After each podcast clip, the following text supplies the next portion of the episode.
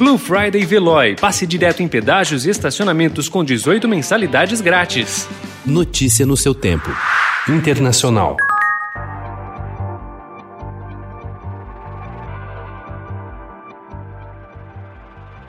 Com o presidente Donald Trump focado na eleição, a Covid-19 vem avançando nos Estados Unidos e ameaça escapar do controle. Nunca se registrou tantos novos casos diários. O número de mortes é o mais alto desde maio e as hospitalizações ultrapassaram pela primeira vez a marca de 60 mil. Em alguns estados, profissionais de saúde contaminados, mas assintomáticos, foram convocados para o trabalho.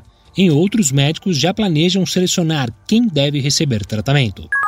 Aliados de Donald Trump aumentaram a pressão sobre autoridades locais em estados onde o presidente ainda acredita ter chances de vitória para que elas aceitem as alegações de fraude na apuração, apesar da falta de evidências. O objetivo é impedir a certificação da vitória de Joe Biden na corrida presidencial. O presidente eleito Joe Biden vem aproveitando a rede de aliados com experiência para liderar uma transição calibrada e contornar os esforços de Donald Trump para obstruir a transferência de poder. Com a Casa Branca impedindo a cooperação, a equipe democrata está sob ordens estritas de não ter nenhum contato com funcionários do governo, mesmo conversas privadas. O Turcomenistão é um dos países mais fechados do mundo. E quando é notícia, geralmente é por uma de duas razões. Por ser um dos países com o pior registro com relação aos direitos humanos, amplamente denunciado por organizações internacionais, ou pelo comportamento e decisões excêntricas do seu presidente.